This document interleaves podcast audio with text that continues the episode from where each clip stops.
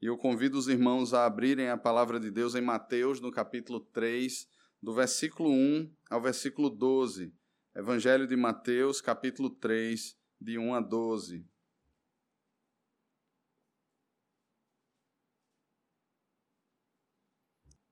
Nos diz assim a palavra do Senhor, Mateus 3, de 1 a 12. Naqueles dias apareceu João Batista pregando no deserto da Judéia e dizia: Arrependei-vos, porque está próximo o reino dos céus. Porque este é o referido por intermédio do profeta Isaías: Voz do que clama no deserto, preparai o caminho do Senhor, endireitai as suas veredas. Usava João vestes de pelos de camelo e um cinto de couro. A sua alimentação eram gafanhotos e mel silvestre.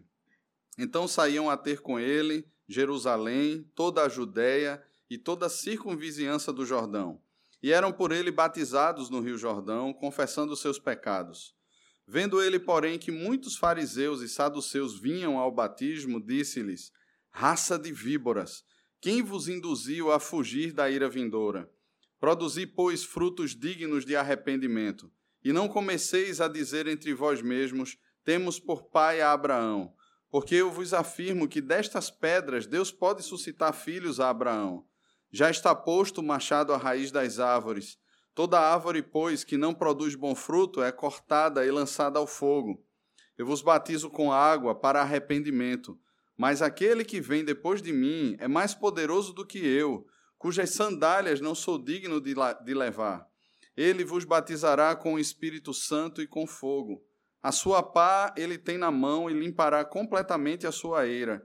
Recolherá o seu trigo no celeiro mas queimará a palha em fogo inextinguível.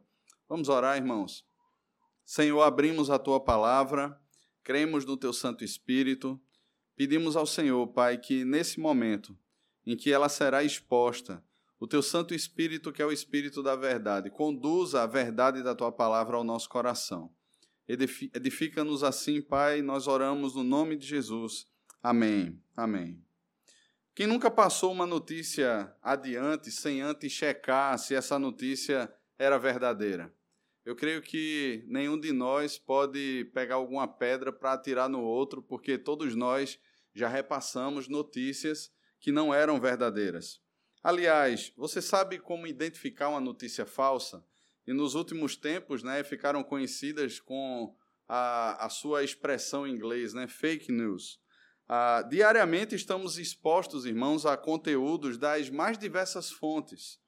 E sejam nas redes sociais, seja ah, num jornal, ou seja até mesmo conversando com pessoas, nós estamos expostos né, por todos os meios de comunicação e pelo diálogo normal a, a essas manipulações da informação. Para os irmãos terem ideia, a Kaspersky, uma empresa especializada na produção de softwares, ela identificou que 62% dos brasileiros eles não sabem reconhecer uma notícia falsa. Irmãos, é alarmante esse dado. 62% dos brasileiros não sabem reconhecer uma notícia falsa. E apesar desses dados, existem maneiras para se checar uma notícia. A, próxima, a própria pesquisa, muitas vezes a própria consulta à fonte primária, quando se tem ah, condições de fazer isso, uma coisa que acontece muito dentro das igrejas, né? Quanto mais nas coisas macro. Muitas vezes a, a gente lida com fofocas dentro da igreja, com aquele famoso disse-me disse, e nós, e nós preferimos muito mais crer no que está sendo dito e alimentar o nosso coração com notícias falsas do que de fato ir à fonte primária e sentarmos até mesmo as duas fontes para termos ali a verdade. Parece que essas coisas nos dão canseira e nós não queremos nem tanto nos envolver nessas coisas, mas precisamos. Porque das coisas pequenas que acontecem nos nossos relacionamentos, se elas são ah, colocadas no ambiente onde muitas vezes não são bem resolvidas, imagina nas outras coisas, naquilo que nos falta o controle ou a checagem mais próxima. O que, na verdade, se definem como fake news ah, são notícias que são publicadas e repassadas como se fossem verídicas. As pessoas não analisam e, geralmente, o principal objetivo da criação e compartilhamento em massa dessas notícias falsas é legitimar um determinado pensamento ou até mesmo uma narrativa sobre qualquer que seja o assunto. Então, se eu quero tornar legítimo um pensamento ou mesmo uma história que eu estou contando, quanto mais eu contar, quanto mais eu passar aquilo como verdade, mais as pessoas acreditarão. Elas não checarão. E por que é que isso acontece? Essas informações falsas, elas se espalham rapidamente, justamente pelo apelo emocional que possuem pode ver que geralmente são notícias que, que chocam, são notícias que vêm e mexem com, a, muitas vezes, aspectos religiosos nossos, ou com a forma como fomos criados e interpretamos a verdade. Essas coisas nos chocam, mexem com as nossas emoções e nos fazem reagir, seja para defendê-las ou seja para agirmos contra elas. Por isso, muitas vezes não são checadas e ganham tanta força como se fossem verdadeiras. O texto que nós lemos nos fala de um personagem bem peculiar. Quando você observa o que Mateus fala sobre João Batista, eu imagino que João, se caminhasse pelas, cidade, pelas ruas da nossa cidade, seria identificado como um andarilho meio maluco das ideias. Porque imagina um homem que se veste com peles de camelo, usa um cinto de couro amarrado na cintura e tem uma dieta nada, nada, nada comum aos nossos dias né? Tudo bem, o mel pode até ser algo que a gente até goste, mas imagina você andar comendo gafanhotos por aí. Há quem diga que um gafanhoto frito com mel é comestível. Mas eu não gostaria de fazer essa prova, eu não sei quantos dos irmãos aqui gostariam de fazer essa prova, mas creio que talvez a grande maioria não toparia algo assim. João era uma personalidade peculiar. Era alguém que nasceu de um milagre, porque o seu pai Zacarias, e aí, segundo a narrativa de Lucas, no capítulo 1, o seu pai Zacarias e a sua mãe Isabel já eram de idade avançada. Zacarias era um sacerdote do templo, Isabel era de linhagem sacerdotal também, e eles não tinham filhos, pelo fato de Isabel ser uma mulher estéril. E o anjo Gabriel aparece a Zacarias e faz um anúncio de que a sua esposa engravidaria, de que ela teria um filho, que esse menino seria forte ou grande diante do Senhor, que ele teria um ministério semelhante ao ministério do profeta Elias. E é interessante, irmãos, porque João Batista ele se veste da mesma maneira como Elias se vestia. Então, João Batista é esse menino que nasce de um milagre e ele, após crescer, ele passa a viver no deserto. E Mateus faz questão de descrever para a gente que ele usa o deserto da Judéia como seu campo de pregação. Ora, o deserto da Judéia não era um local muito aprazível. Ainda que João se dirigisse muitas vezes à banda oriente do deserto da Judéia, chegando ali às margens do Rio Jordão, a maior parte, cerca de 120 quilômetros quadrados que compunham aquele deserto, eram compostos por pedras, por aridez, terra seca, muito muita, muita terra, muita areia pedregosa, aquela coisa que não é boa nem de se caminhar. E era exatamente aí que João desenvolvia o seu ministério de pregação. E o que o texto vai nos dizer é que multidões saíam das suas cidades e iam ao encontro de João. João cresceu no deserto. Ele usava roupas nada ah, comuns para aqueles tempos, nem para os tempos de hoje. Ele tinha uma alimentação que não era comum nem para aquele tempo, e muito menos para o tempo de hoje. Esse era João. E nesse texto nós aprenderemos alguns aspectos ensinados aqui, narrados por Mateus, que nos ensinam, nesses tempos em que vivemos, a discernirmos o certo do errado, o verdadeiro do falso, no que diz respeito principalmente às pregações dos nossos dias. Eu sei, meus irmãos, que nós crescemos dentro de uma cultura muitas vezes mística e ainda temos um ranço católico romano muito forte, que aponta para o clero, para o padre, para aquele que está à frente, como quase que intocável. E muitos evangélicos também, eles chegam a, a afirmar alguns textos fora de contexto, como, por exemplo, não toque no ungido do Senhor. Mas nós precisamos, irmãos, ter muito mais um espírito bíblico. E nesse sentido, os crentes de Berea, lá em Atos capítulo 17, eles nos mostram que de fato é um espírito bíblico.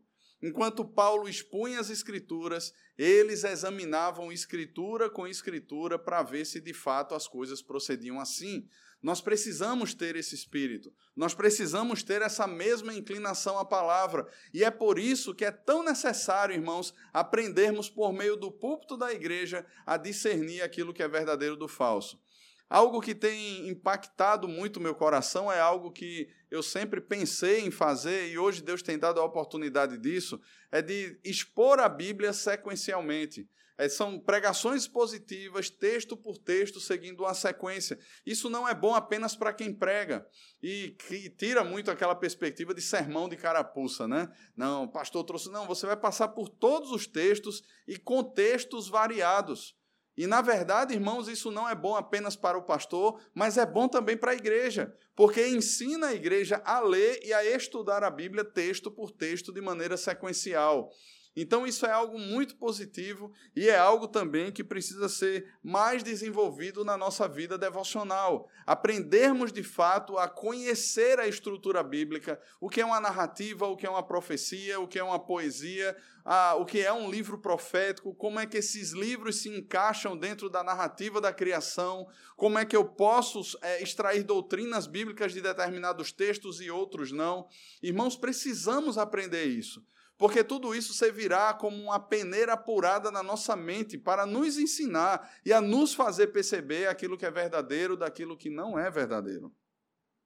Convido então você a refletirmos não sobre todos os aspectos, porque seriam muitos, mas sobre três aspectos que Mateus aponta aqui nesse texto sobre as características de uma pregação verdadeira. E esse é o tema dessa tarde, características de uma pregação verdadeira. Em primeiro lugar, essa pregação ela não faz acepção de pessoas. E nós podemos perceber isso no versículo 5, quando Mateus diz que gente de toda Jerusalém, toda Judéia e toda a circunvizinhança do Jordão afluía para ouvir a pregação de João Batista.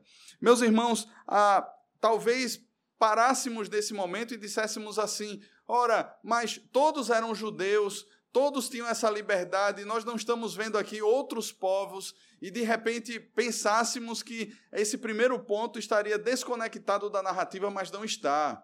Dentre o próprio povo judeu existia discriminação, existia distinção entre povo e povo, entre judeu e judeu.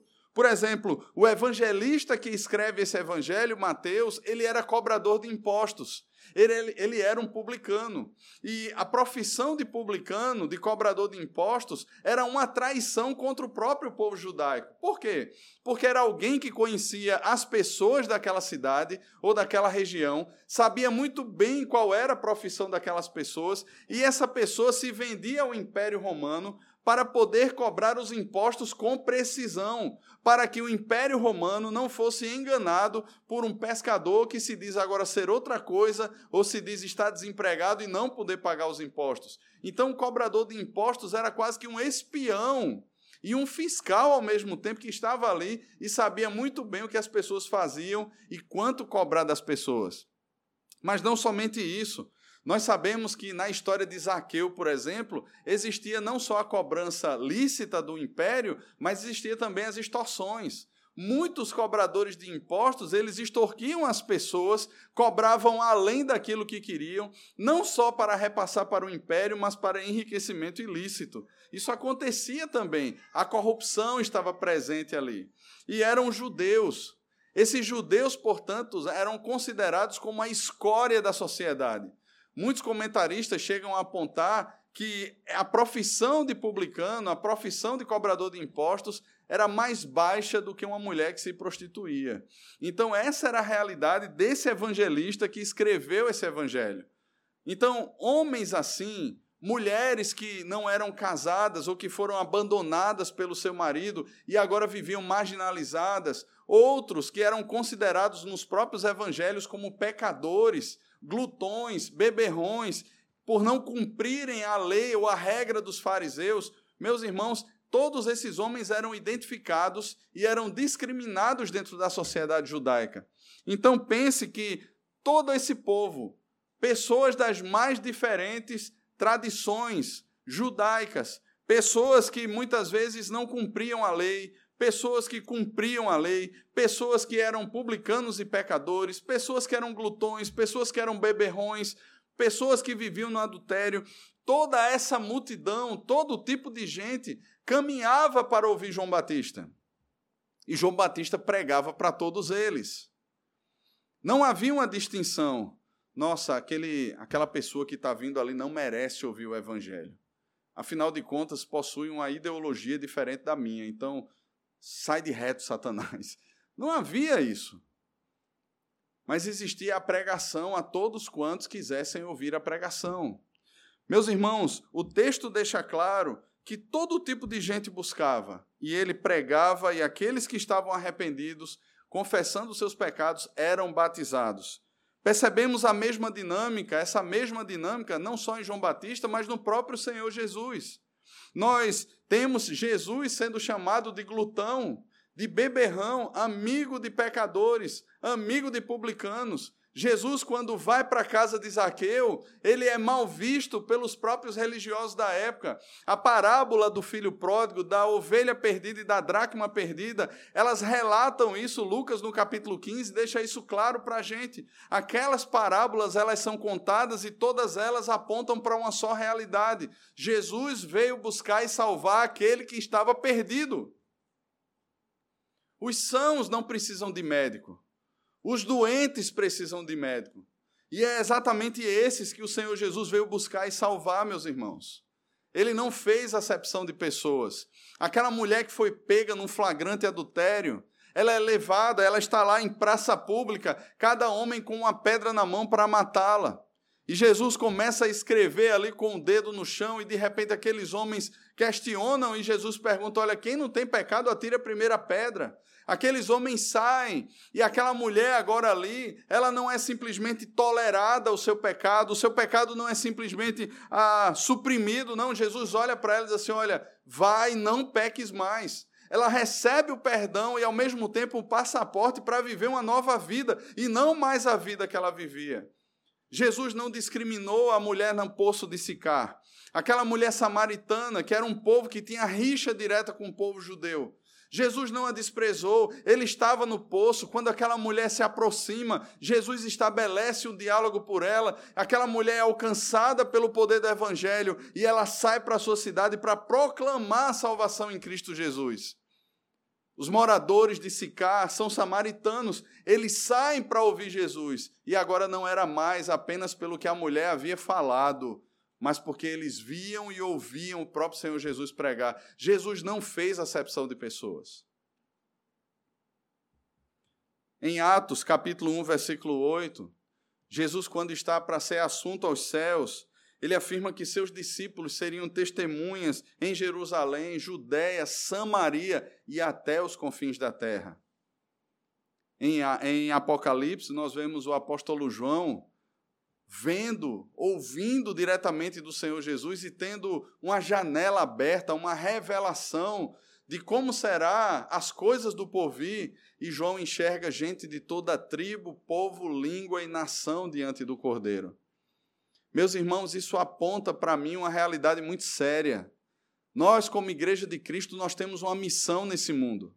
Nós somos chamados, irmãos, a proclamar o evangelho de Cristo. Nós somos chamados a proclamar o nome de Jesus Cristo. Seja aqui em Recife, seja para onde o Senhor nos levar, onde estivermos, nós somos vocacionados pelo Senhor a pregarmos as virtudes daquele que nos chamou das trevas para a sua maravilhosa luz. O discípulo do Senhor Jesus, quando nós olhamos esse mesmo evangelho no capítulo 28, é alguém que é comissionado e que é enviado. E quando ele sai para fazer discípulos, quando ele sai para expor o evangelho, ele tem uma promessa com ele: Eis que estou convosco todos os dias até a consumação dos séculos. Nós não estamos sozinhos. Nós não estamos fazendo uma obra que é nossa, no sentido de que inventamos essa obra, não. Nem tampouco fazemos isso, irmãos, para simplesmente termos a igreja cheia, mas devemos fazer isso porque é uma ordem do Senhor. Nós fomos vocacionados pelo Senhor para esta obra, para este fim.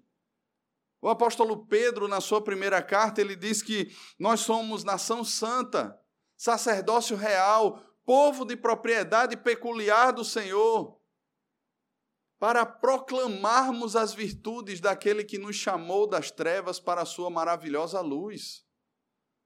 Nós temos uma vocação, irmãos. O apóstolo Paulo, na sua segunda carta aos Coríntios, diz que nós somos embaixadores de Cristo, embaixadores de Deus por meio de Cristo, como se por nosso intermédio Deus exortasse o mundo a que se arrependam dos seus pecados, a que creiam no Senhor Jesus. Nós somos, irmãos, esses representantes de Cristo na terra. Essa é a nossa vocação.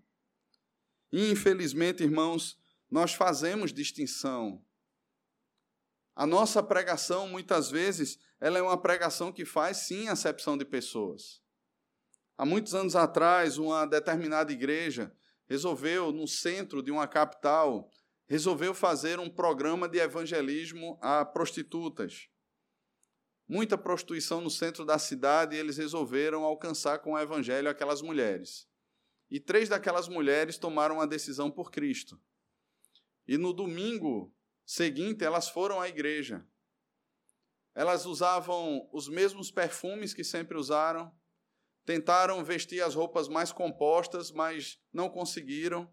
E elas estavam lá na igreja, completamente à vista daquela igreja, inadequadas naquela reunião, naquele culto. E logo que elas sentaram, algumas pessoas se levantaram e foram para outros bancos quando aquelas três jovens foram para a sala dos jovens da escola dominical, algumas mães buscaram o pastor, o conselho da igreja, pedindo uma reunião urgente.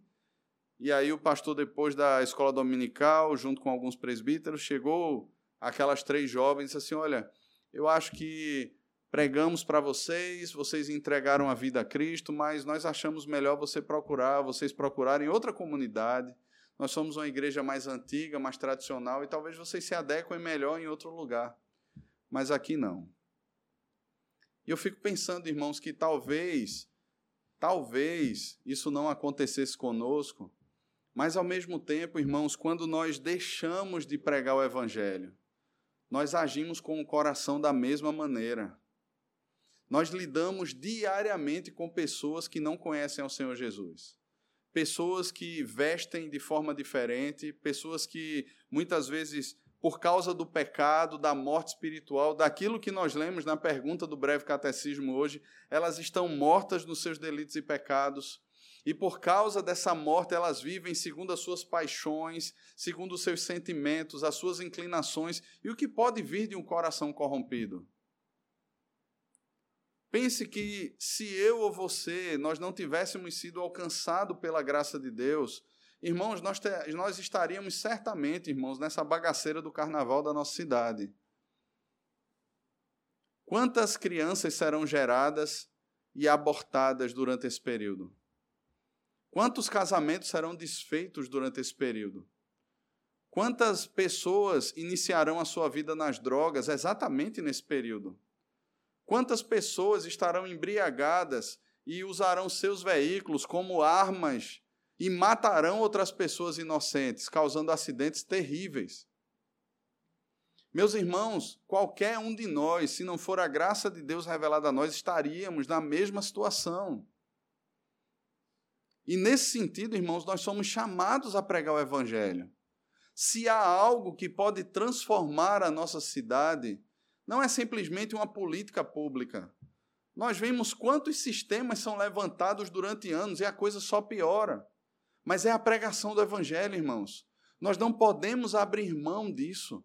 Nós não podemos desistir das pessoas, daquelas pessoas talvez mais toscas que sentam junto de nós, seja num banco de faculdade, seja num local de trabalho. Elas estão lá propalando as suas, as suas aventuras e os seus sonhos, os seus projetos. E muitas vezes, irmãos, ao invés de percebermos que o Senhor Jesus está conosco e que Ele nos envia pregar para ela, nós nos acovardamos, nós nos omitimos é como se estivéssemos dizendo: olha, você não, você é inadequado para participar do local onde eu estou, você é completamente inadequado para a igreja de Cristo, você não se alinha com esse perfil, você jamais será um crente. Mas pense o seguinte: você jamais seria. Você jamais seria. E quando nós fazemos, irmãos, acepção de pessoas nesse dentro dessa perspectiva, é como se nós nos tornássemos merecedores de algo. Eu tenho uma consciência melhor, eu sou melhor do que fulano. E nós não somos. O que nos diferencia deles é unicamente a graça de Deus revelada a nós. Por causa disso, irmãos, somos chamados a pregar, sem fazer acepção de pessoas. Em segundo lugar, uma verdadeira pregação, ela é um chamado à conversão. Olhe comigo alguns versículos aqui. Primeiro versículo 1, versículo 2. Naqueles dias apareceu João Batista pregando no deserto da Judéia, e veja o conteúdo da pregação de João: Arrependei-vos, porque está próximo o reino dos céus. Veja o versículo 6: E eram por ele batizados no Rio Jordão, confessando seus pecados. Resultado direto da pregação. Agora veja o que acontece do versículo 7 ao versículo 10. Vendo ele, porém, que muitos fariseus e saduceus vinham ao batismo, disse-lhes: Raça de víboras, quem vos induziu a fugir da ira vindoura? Produzi, pois, frutos dignos de arrependimento, e não comeceis a dizer entre vós mesmos: Temos por pai Abraão, porque eu vos afirmo que dessas pedras Deus pode suscitar filhos a Abraão. Já está posto machado à raiz das árvores. Toda árvore, pois, que não produz bom fruto é cortada e lançada ao fogo. Uma pregação simples, objetiva e com um apelo muito claro. Essa era a pregação de João. Ela não tinha arrudeios. Ela não tinha a, toda um, um, uma preparação, todo um cenário anterior para que aquela mensagem fosse entregue. Não, era mensagem pura e simples, um apelo puro e simples, o chamado ao arrependimento dos seus pecados. E o que é que acontecia? Essas multidões, elas começaram a confessar os seus pecados. Elas se sentiram inadequadas, irmãos, e dentro dessa perspectiva, veja, o chamado ao arrependimento não tinha João como sendo a pessoa principal. Todo o nosso pecado, irmãos, é primariamente um pecado contra a santidade de Deus. E essas pessoas confessavam seus pecados porque elas admitiam que pecaram contra o Senhor. Nós temos, por exemplo, narrada a história de Davi, os irmãos conhecem. No ano ou no período do ano em que os reis saíam à guerra, Davi fica no seu palácio, ele não vai para a guerra. E naquele período ali, Davi passeando no seu terraço, Davi contempla uma mulher, uma mulher bonita, uma mulher que estava se banhando no, na sua casa. E Davi cobiça aquela mulher. Ele chama um, seu, um servo seu e pergunta: Olha, quem é aquela mulher? O servo diz: Olha, aquela é Batseba, esposa de Urias. Mas Davi não escuta o nome esposa. Ele simplesmente quer saber o nome daquela mulher. E ele diz: Traga ela para mim. Aquela mulher, uma súdita do rei, ela vai à presença do rei, o rei tem relações com elas, com ela, e aquela mulher engravida. E o rei então tem uma ideia brilhante. Veja como o pecado trata e trabalha no coração do homem. A ideia do rei é: vou trazer o marido dela da guerra, ele vai para casa, vai deitar-se com a sua esposa, e daqui a nove meses, talvez um pouco antes, ele vai pensar que o filho é dele. Veja que ideia brilhante o rei teve. Veja como o pecado, irmãos, é algo terrível. Urias volta, mas Urias é tão fiel a Deus é tão fiel à arca do Senhor que está no campo de batalha, é tão fiel a, ao seu general que está no campo de batalha e ao povo de Deus que está no campo de batalha, que Urias não desce. Davi tenta embebedá-lo, mas Urias dorme na porta do palácio. Davi então prepara uma carta e Urias é o portador da sua sentença de morte. Urias entrega a carta a Joabe e Joabe então põe Urias na frente do pior fronte de batalha, e Urias ali é morto. Quando Davi é avisado disso, Davi diz assim: Olha, um dia a gente vence, outro dia a gente perde, console Joabe com essas palavras, e agora ele pode ser o grande herói da história. Ele diz assim: ó, traga Batseba para cá, eu vou consolar, eu vou acolher essa viúva, ela não vai ficar sozinha. Mas, irmãos, os olhos do Senhor estão sobre Davi.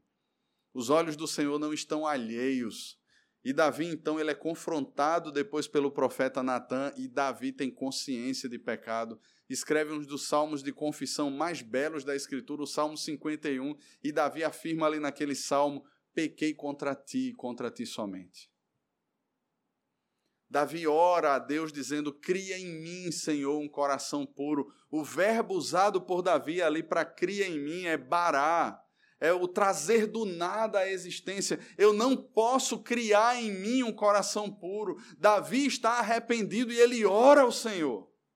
Ele se coloca diante de Deus e o arrependimento é exatamente isso, irmãos.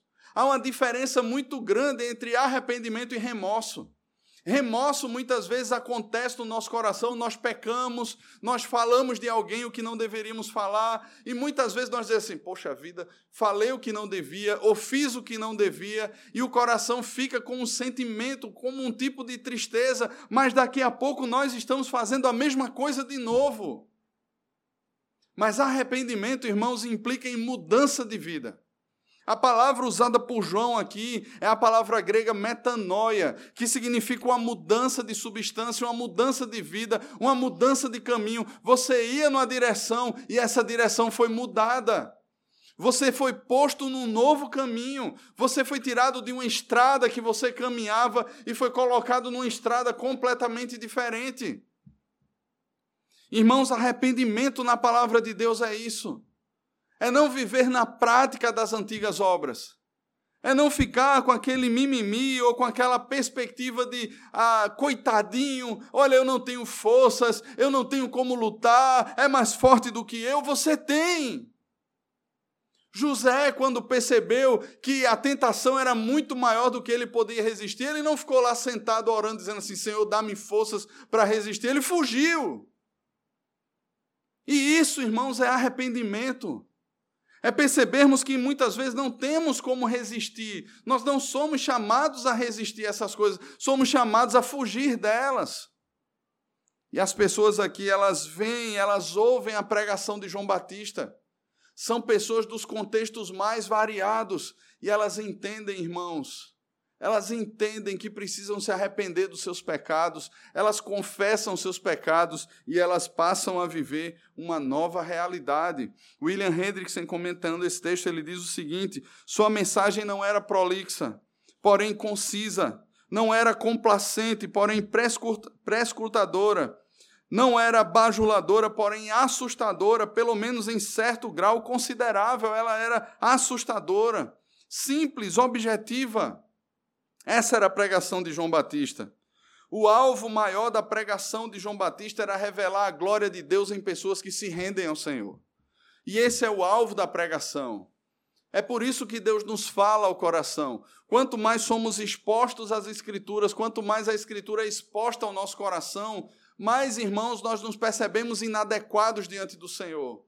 É por isso, irmãos, que é tão difícil compreender que a teologia produza orgulho no coração das pessoas. A verdadeira pregação, a verdadeira teologia, ela produz humildade no coração, ela humilha o nosso coração, ela nos põe de joelhos porque nós nos percebemos totalmente inadequados. Não há espaço para arrogância, não há espaço para prepotência. Nós somos humilhados diante de Deus. Quanto mais conhecemos e nos aproximamos do Senhor, meus irmãos, mais humilhados nós ficamos diante do Senhor. Mais uma vez, um comentarista diz: uma mudança radical da mente e de coração que conduz a uma mudança completa de vida. Isso é conversão. É quando a mente é transformada, quando o coração é transformado, as nossas emoções são redimidas e nós passamos, irmãos, a experimentar uma mudança de vida. Nós vemos isso com Zaqueu, mencionei Zaqueu aqui no primeiro ponto. Imagina, Zaqueu, ele confessa isso diante do Senhor. Olha, se eu tenho roubado, se eu tenho defraudado, eu vou restituir tantas vezes mais. Isso é arrependimento, irmãos. Aquele que furtava, não furte mais. Aquele que falava mal dos outros, não fale mais. Aquele que fofocava, não fofoque mais. Aquele que não trabalha, passe a trabalhar. Aquele que adulterava, pare de adulterar. Irmãos, aquele que mentia, pare de mentir. É uma mudança de vida porque o nosso coração de fato foi transformado. E nós entendemos que o nosso pecado é sempre contra a santidade de Deus. Olha o Salmo 139, por exemplo. Irmãos, não tem como a gente esconder o nosso coração do Senhor. Davi diz que o Senhor nos sonda e conhece profundamente o nosso coração. Ele sabe as nossas motivações. Ele sabe os nossos pecados. E a oração final de Davi é: Senhor, vê se há em mim algum caminho mau e guia-me no caminho eterno. Isso é confissão, irmãos. Quando nós temos aqui o nosso momento de confissão, e eu tenho. A, a, faço questão, irmãos, de fazer uma, uma leitura sequencial dos textos também, porque nenhum de nós está isento de algum pecado mencionado nesses textos. E nós somos direcionados pelo próprio texto a não fazermos orações genéricas. Irmãos, orações genéricas são de pessoas superficiais que não conhecem profundamente a palavra de Deus. Nós precisamos, irmãos, aprender a ler a Bíblia, meditar nas Escrituras e orar de acordo com o que o texto tem nos falado. Porque se a Escritura é a palavra de Deus, é Deus falando conosco, em toda a Escritura haverá consolação, mas haverá também exortação. Nossos pecados são revelados exatamente, irmãos, à luz da Escritura Sagrada. Nenhum anjo descerá do céu e colocará a mão sobre você dizendo assim: você tem pecado nisso, nisso e nisso. É por meio das Escrituras, irmãos, que nós conhecemos o nosso pecado.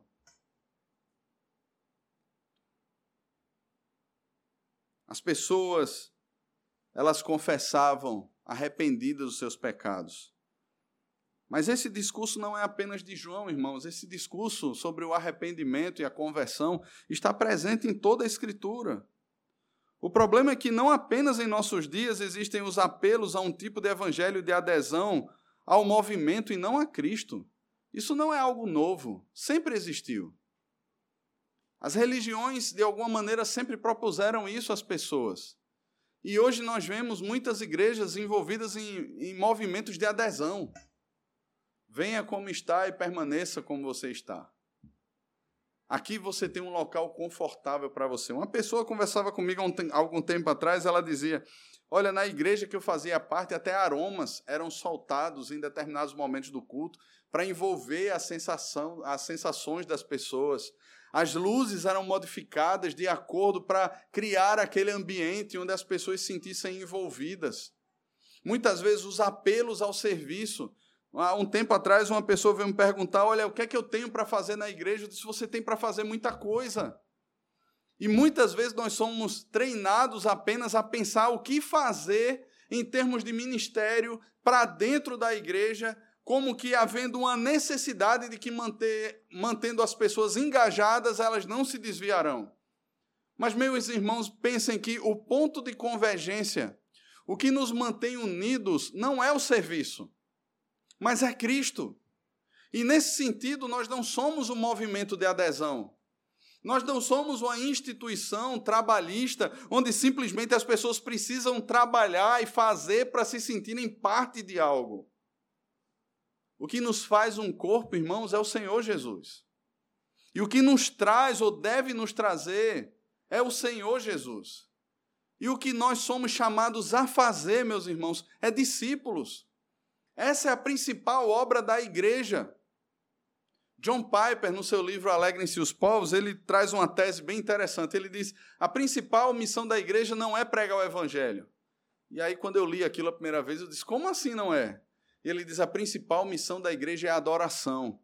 Porém, a pregação do evangelho, ela vai despertar os adoradores. É por meio da pregação do evangelho que as pessoas se converterão, elas se arrependerão dos seus pecados, elas perceberão a carência de um redentor e virão a Cristo e engrossarão as fileiras da adoração ao Senhor. Irmãos, isso é o que nós fomos chamados a fazer. E para isso, há trabalho certo para todos nós, como o hino fala, né, que nós temos no inário, há trabalho certo para ti, cristão. Nós somos chamados, irmãos, a esse trabalho. Nós somos chamados a não nos envergonharmos do Evangelho. Lembre de Romanos 1, versículo 18. Nós somos chamados a não nos. Versículo 16. Nós somos chamados a não nos envergonharmos do Evangelho, irmãos. Somos chamados a proclamar a palavra do Senhor. Os próprios religiosos da época são confrontados com essa verdade. Veja, os fariseus, os saduceus, eles chegam lá. Mas por que, que eles eles querem ser batizados se eles mesmos alegam que conseguem se justificar diante de Deus pela força do seu braço, que é por meio das suas obras?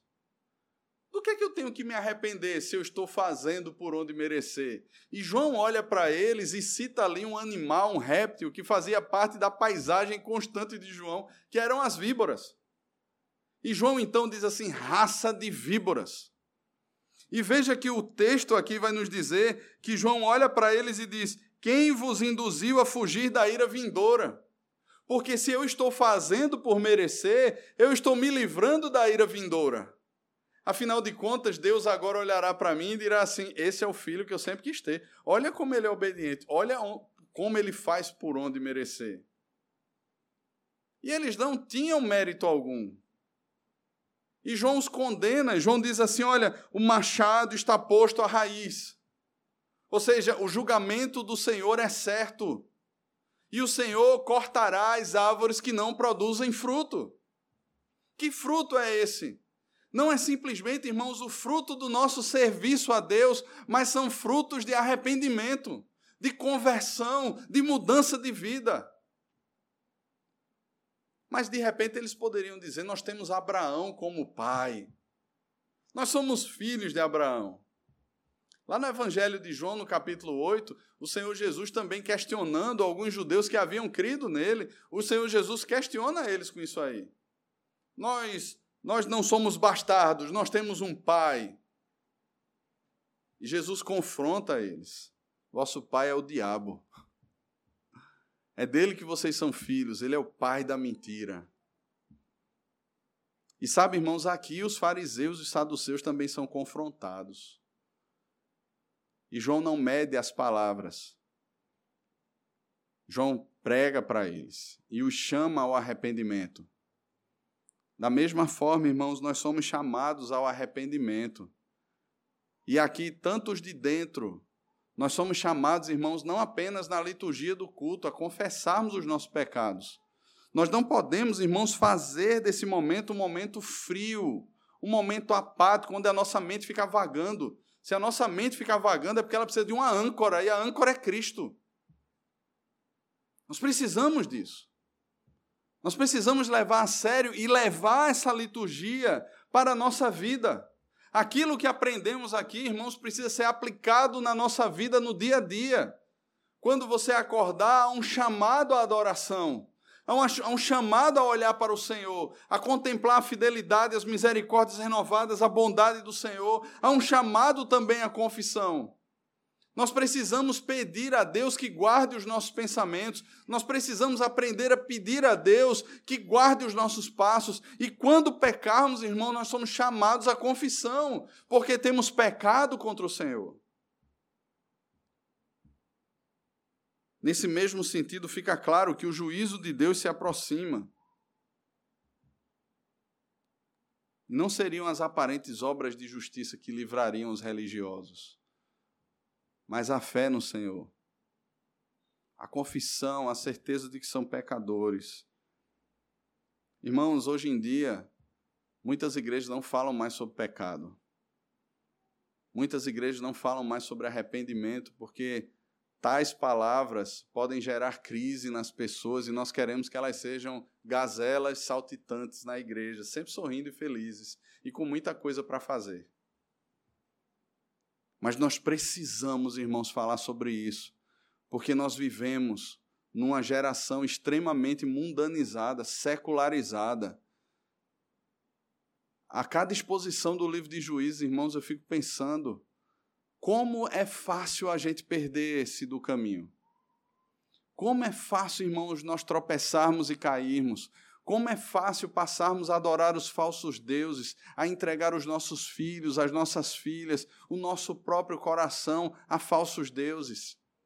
Porque o mundo não brinca. Ah, o assédio do mundo é constante, é dinâmico, ele não está brincando comigo e com você, ele não se aproxima de mim nem de você para ser o nosso amigo, ele se aproxima para nos tragar.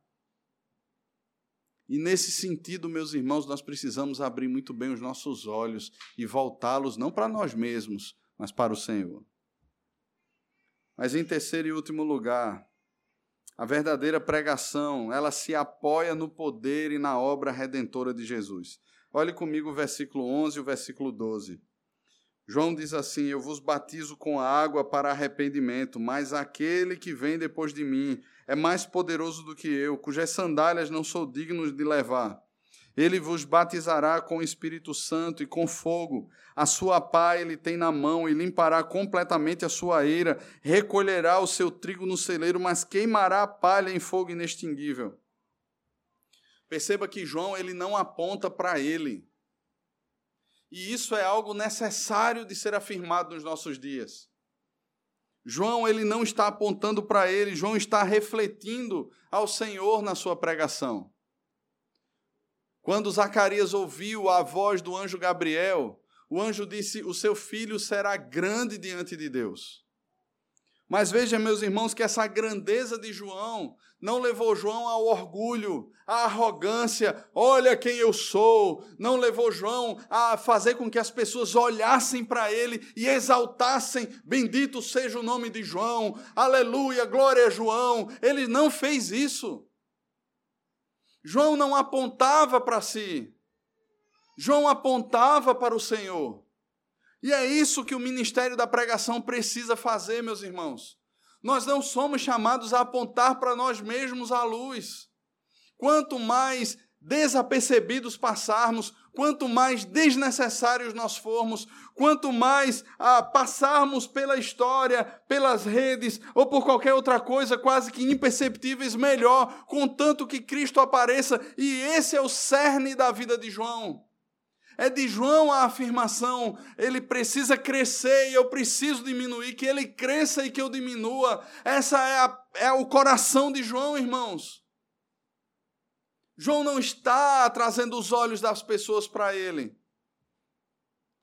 João não chama a atenção das pessoas para ele. Há um fato interessante na história. Durante muito tempo, os sacerdotes romanos, nos cultos, né, nas missas, eles se vestiam de forma completamente diferente do povo. E a reforma trouxe a simplicidade daquilo que o povo vestia. Nós somos chamados a usar a roupa que o povo usa. E a intenção disso é nós não somos diferentes do povo. Nós não somos diferentes das pessoas que congregam nas comunidades, nas igrejas. E é essa verdade que João passa. João não está atraindo os olhos das pessoas. E em tempos de redes sociais, meus irmãos, cada vez mais a gente percebe pastores e tantos outros crentes caindo nesse caminho tão difícil. Cada vez mais o rosto dos pregadores, as afirmações dos pregadores, a, vem a aderir ao movimento tal, as igrejas aparecem as pessoas não estão nas igrejas por causa de Cristo, porque se arrependeram, confessaram seus pecados, se converteram, mas é por causa da igreja, como se a igreja fosse o fim. Não importa o que é pregado, o que importa é que é confortável. Não importa o que é ensinado, o que importa é que eu me sinto bem ali.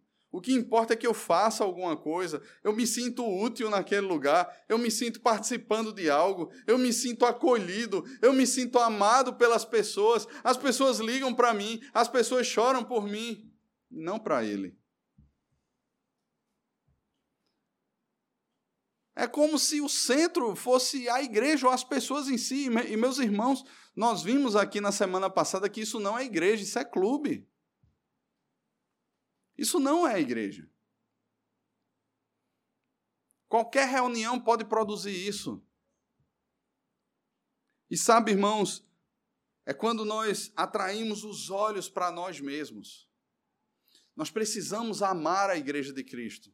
Precisamos nos integrar à Igreja de Cristo, fazer parte, colocar o nosso coração, vibrar pelas conquistas, chorar por aquilo que precisamos melhorar, convidar pessoas, pregar o Evangelho, porque, irmãos, é bom isso aqui.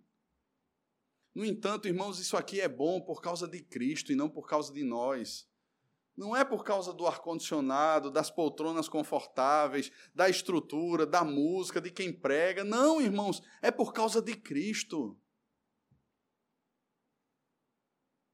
João reconhece a dignidade de Cristo e a sua indignidade. Eu acho muito legal isso, porque João olha e diz assim: Eu não sou digno de levar as suas sandálias. Esse serviço, irmãos, era do escravo mais baixo da casa. Do pior escravo, do mais barato, ele era comprado para lavar os pés das pessoas que andavam pelas ruas conduzir as suas sandálias e lavar os pés. E João olha e diz assim: Eu não sou digno de desatar as suas sandálias ou de levar as suas sandálias. Eu não sou digno. João não está olhando e dizendo assim, porque Deus me amou mais do que o seu próprio filho, porque eu sou a menina dos olhos de Deus, porque eu sou precioso para Deus, eu sou alguém. Não, João não está olhando assim. João se sente completamente indigno. Eu não sou digno de levar as suas sandálias. Eu não sou digno. Jesus os batizaria com o Espírito Santo e com fogo, não é João que faz isso. O batismo de João, irmãos, é completamente diferente do nosso batismo hoje. O batismo de João fez parte de uma história específica, de um momento específico da narrativa. Quando Paulo ele chega na cidade de Éfeso, ele encontra alguns discípulos ali em Éfeso.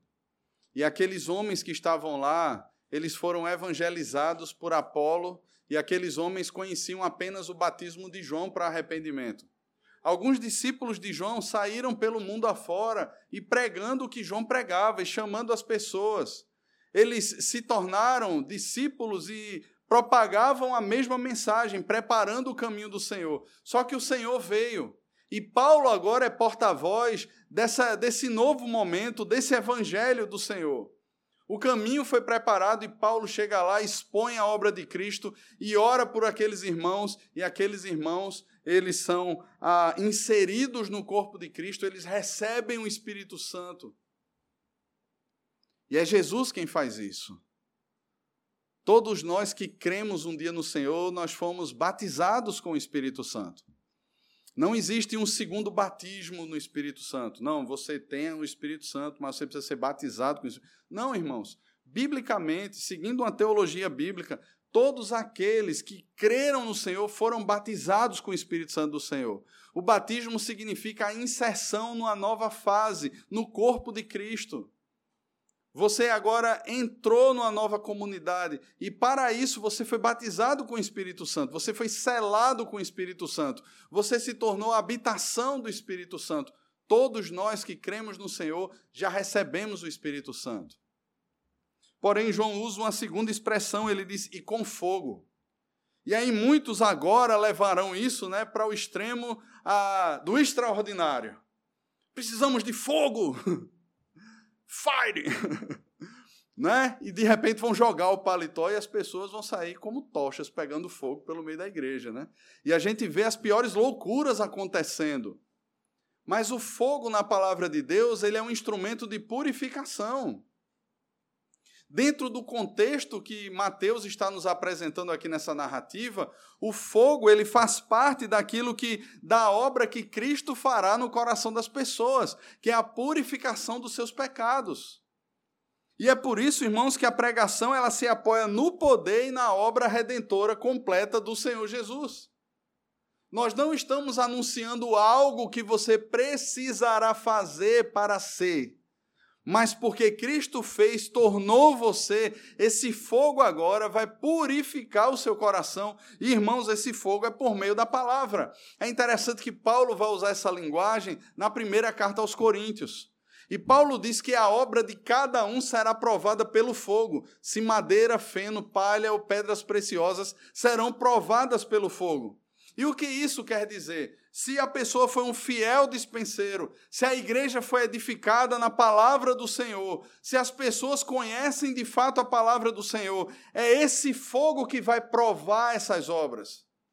Porque se de fato foi a preciosidade da palavra do Senhor, se é o ensino reto das Escrituras, se é a sã doutrina, meus irmãos, essa obra permanecerá. Mas se não for, se for a teologia da autoajuda, se for a teologia da prosperidade, ou qualquer outro desvio teológico desse, o liberalismo teológico, ou qualquer absurdo desse, meus irmãos, essa obra perecerá pelo fogo.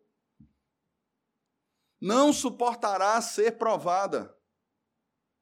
E um outro aspecto, irmãos, é em meio às próprias provações.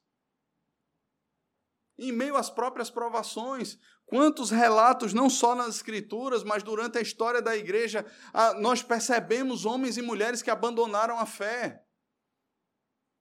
Eles andavam perto, participavam dos mesmos movimentos e momentos. No entanto, quando a perseguição veio, quando as adversidades vieram, abandonaram a fé.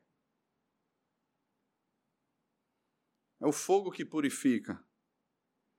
E aqui, irmãos, essa obra redentora e completa é comparado agora a Cristo que tem uma pá nas mãos e ele chega na eira, que era um local onde o trigo era separado da palha. E ele ali faz a sua obra.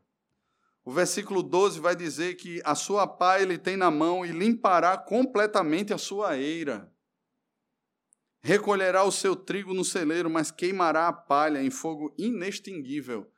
E por termos essa palavra agora aqui, fogo inextinguível, nos aponta para o juízo de Deus, para a consumação de todas as coisas. Veja o conteúdo da pregação de João. Como é grave, irmãos, como é séria a pregação. E segundo o texto de Isaías, Isaías pergunta: quem creu na nossa pregação? A quem foi revelado o braço do Senhor? E o Senhor responde a Isaías que a pregação ela cumpre o propósito designado pelo Senhor.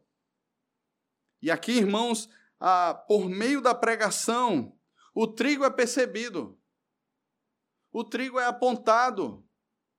O trigo ele produz as obras de arrependimento e ele muda de vida. Mas a palha não. Só que essa separação não somos nós quem fazemos.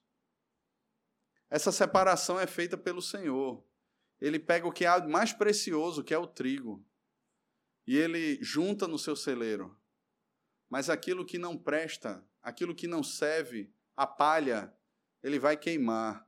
E a expressão usada por Mateus aqui é em fogo inextinguível, reportando e apontando então para o inferno, onde o fogo não cessa, onde há choro e ranger de dentes. Como é que a gente vive diante de tudo isso? Em primeiro lugar, irmãos, somos chamados a proclamar o Evangelho a todos os homens. Você não pode abrir mão desse privilégio.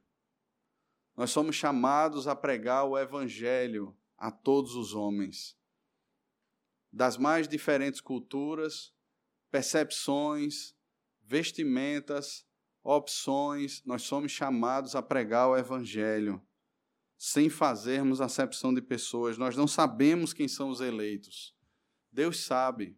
E aqui me lembro uma expressão usada por alguém do passado que dizia: pregue como um arminiano, como se a salvação dos homens dependesse de você.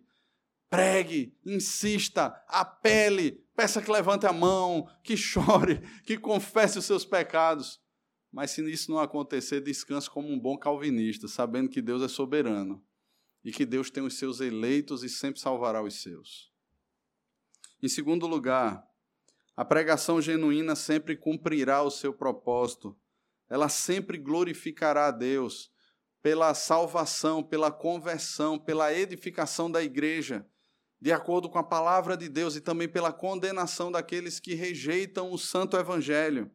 Não é uma mera perspectiva de adesão, irmãos. Não é um movimento. Conversão é mudança de vida. Coração, mentes, vontades, a vida é transformada. Os nossos afetos, as nossas escolhas são transformadas pelo Senhor. Entramos num processo de santificação onde, quanto, quanto mais somos expostos à Escritura e ela é exposta a nós, mais nos tornaremos parecidos com o Senhor Jesus.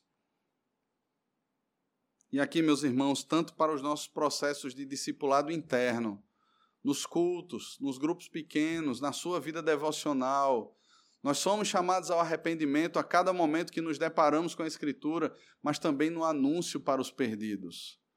Nós somos os arautos, os embaixadores de Deus que conclamam os, os, os ímpios ao arrependimento a que se arrependam, a que deixem as suas práticas e se voltem ao Senhor.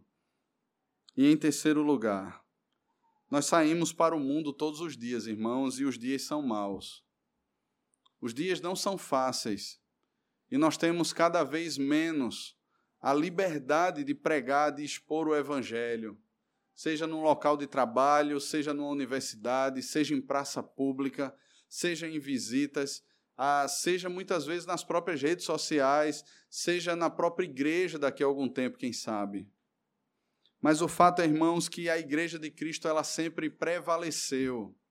A igreja de Cristo ela não é vencedora porque ela é forte em si mesma, mas porque o próprio Senhor prometeu que estaria com a sua igreja todos os dias. As portas do inferno, irmão, jamais prevalecerão contra a igreja de Jesus Cristo. Não foi nenhum pastor ou quem quer que seja de autoridade religiosa que afirmou isso, foi o próprio Senhor Jesus. E Jesus afirma isso dentro de uma perspectiva de avanço da igreja. Nós somos chamados a bater na porta do inferno e saquear as almas que estão no inferno e trazê-las de um império de trevas por meio da redenção de Cristo ao reino do Filho do seu amor. A igreja deve estar firmada no Evangelho. Nós não estamos sozinhos, irmãos. O Senhor prometeu que estaria conosco todos os dias, até a consumação dos séculos. E mesmo em dias maus, mesmo diante de tantos escândalos, narrativas falsas que são geradas contra a igreja de Cristo, nós precisamos permanecer firmes, amando ao Senhor, pregando o Evangelho e anunciando que o juízo de Deus é certo, que o Senhor voltará e que ele recolherá os seus. Temos diante de nós, irmãos, a certeza de que um dia aqueles que são de Cristo desfrutarão para sempre das glórias do porvir e estarão diante do Senhor gente de toda tribo, povo, língua e nação, celebrando o Cordeiro Santo de Deus. Esse é o nosso estandarte que levantamos com alegria, não só domingo após domingo, mas que somos chamados a portá-lo durante toda a semana por onde quer que andemos. Em dias de fake news, irmãos, diante de tantos anúncios falsos, temos aquele que é verdadeiro. Muitos não verificam, não checam, Muitos são enganados facilmente por palavras falsas, que produzem sentimentos falsos, enganosos. Paulo preveniu a igreja do Senhor dessa realidade. Em 2 Timóteo 4, de 1 a 5, ele diz que naquele tempo, ou nos últimos dias, as pessoas sentiriam coceira nos ouvidos e se entregariam às fábulas. Mas ele chama o seu filho na fé a permanecer firme, a pregar o santo evangelho, a anunciar a palavra de Deus a tempo e fora de tempo, a insistir. E essa é a nossa vocação enquanto igreja de Cristo. Que sejamos, pois, irmãos, encontrados fiéis, tanto na igreja local quanto no mundo. Nós somos enviados para o mundo. Amanhã você estará lá com pessoas que estão perdidas. Que Deus então nos use para a sua glória e que as fileiras da adoração a Cristo sejam engrossadas e que, por meio da minha vida e da sua vida, Deus glorifique a seu Filho pela pregação. Aqueles que ainda não conhecem passem a conhecê-lo, para que todos os povos possam adorá-lo. No nome de Jesus. Amém.